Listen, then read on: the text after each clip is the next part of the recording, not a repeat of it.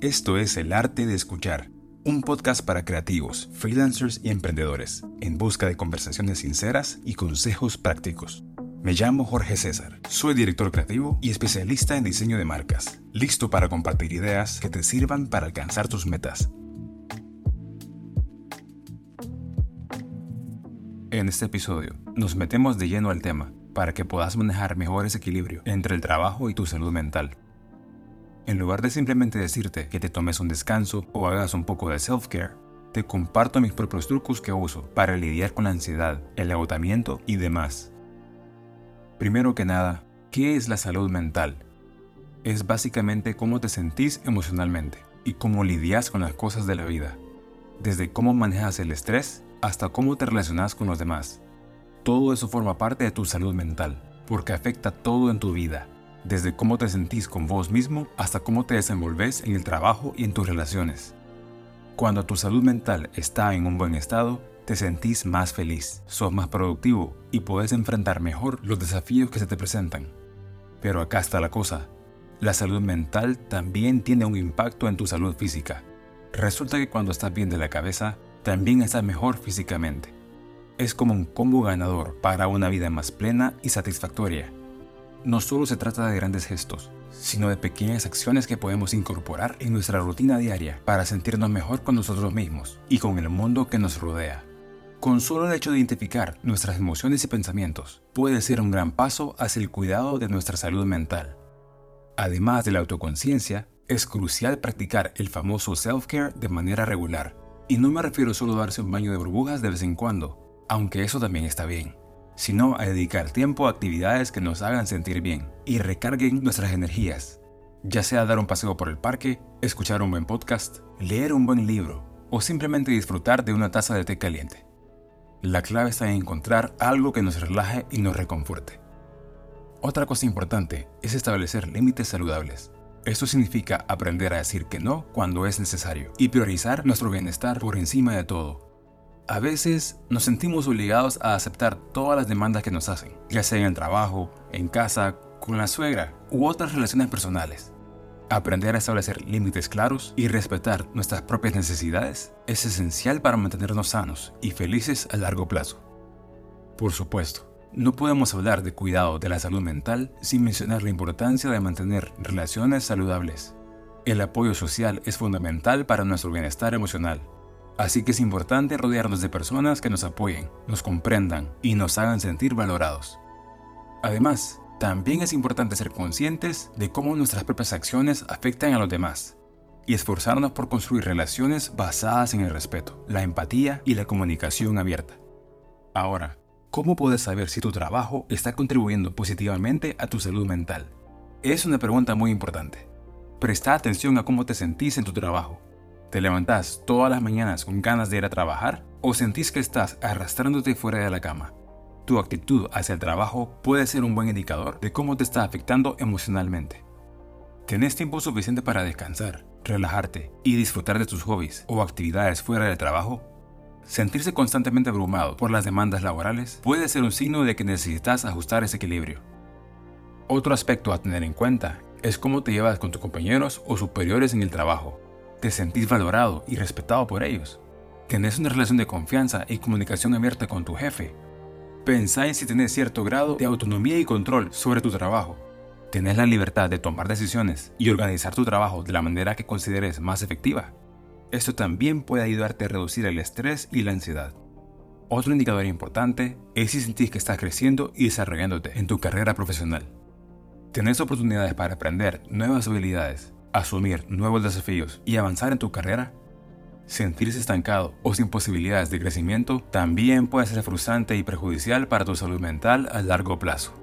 ¿Sabes si tu empleador ofrece recursos o programas de bienestar para ayudarte a enfrentar el estrés y las dificultades? Si te encontrás en una situación en la que sentís que el ambiente de trabajo no es saludable para vos, es importante que tomes control de la situación para cuidar tu bienestar mental lo primero es intentar hablar con alguien sobre cómo te sentís, ya sea con tu jefe, un compañero de confianza o incluso recursos humanos. Expresar tus preocupaciones puede ser el primer paso para buscar soluciones.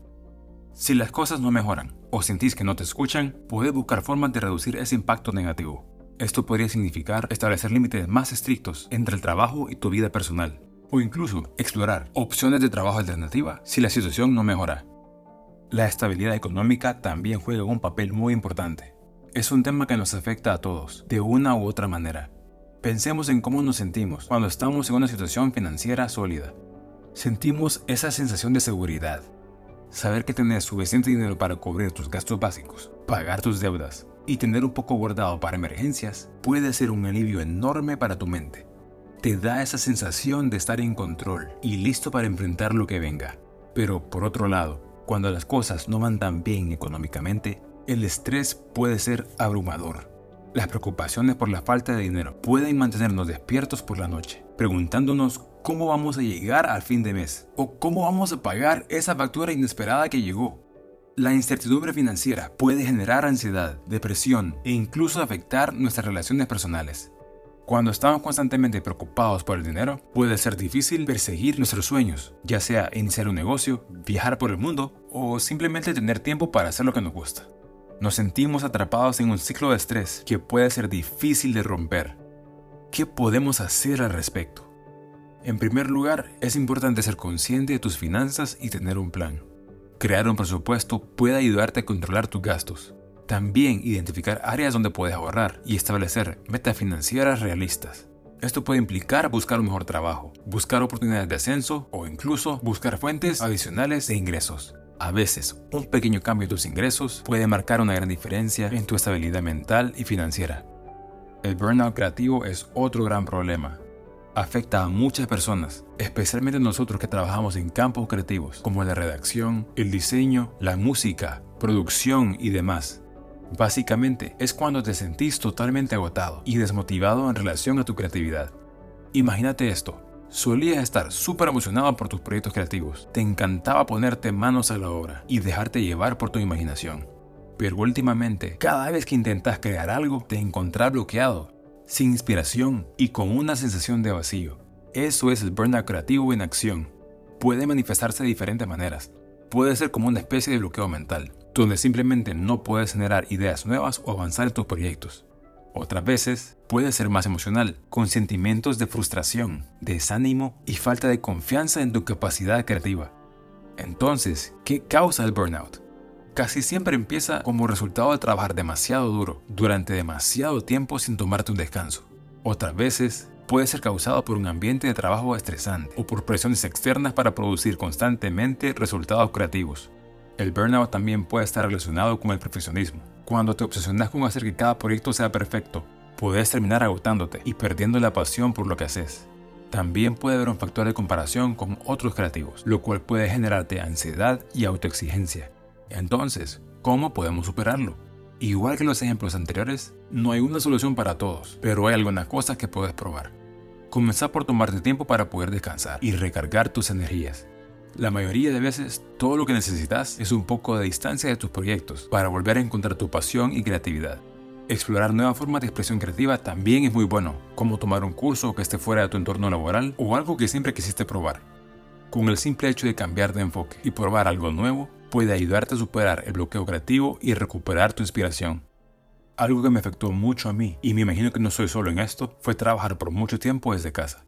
Sí, la gente te dice que trabajar desde casa puede tener un montón de ventajas, pero también trae muchos desafíos, especialmente cuando se trata de cuidar nuestra salud mental.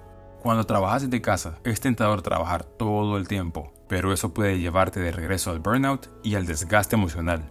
Así que trata de levantarte a la misma hora todos los días, vestirte como que si vas a la oficina, aunque sea con ropa cómoda, y seguir un horario de trabajo consistente. Esto puede ayudarte a mantener un sentido de normalidad y estructura en tu día a día. Tener un lugar específico donde puedes concentrarte y trabajar sin distracciones puede ayudarte a mantener la productividad y separar tu vida laboral de tu vida personal. No subestimes el poder de las pausas cortas. Tómate unos minutos cada hora para levantarte, estirarte y descansar la mente. Esto puede ayudarte a mantener la concentración y prevenir el agotamiento por mucho que cueste. Hace un esfuerzo por mantener el contacto con amigos y familiares, ya sea a través de una llamada, mensajes de texto o redes sociales. Sentirte conectado con los demás puede ayudarte a sentirte menos aislado y mejorar tu bienestar emocional. Y por último, pero no menos importante, no tengas miedo de pedir ayuda si la ocupas. Si hoy estás luchando con tu salud mental o algo que tenga relación, no estás solo. Habla con un amigo de confianza, un familiar o un profesional de la salud mental. Pedir ayuda es un signo de fortaleza, no de debilidad. ¿Qué te pareció el episodio de hoy? Si te ayudó, compartíselo a alguien más. A mí me ayudó muchísimo. Aquí se trata de ser sinceros. Este podcast me ha ayudado a tomar un break de la rutina, a reflexionar sobre cómo estuvo mi día y a valorar lo que realmente es importante en la vida. En mi caso, aunque a veces se me olvida, trato de mantener bien claro cuáles son mis prioridades de vida. Sé que tengo que comer para estar vivo, dormir bien para poder rendir en mi trabajo, asegurarme de que mi esposa esté feliz y mantener a mi perro bien bañado, cueste lo que cueste.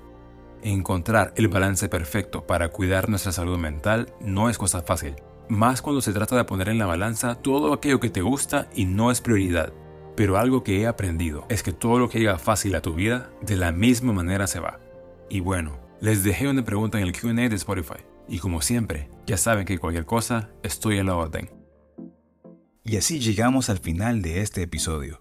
Gracias por sintonizar el arte de escuchar, ya sea si estás en la oficina, en el tráfico o desde casa. Nos llena de mucha alegría saber que estás presente. Hasta la próxima.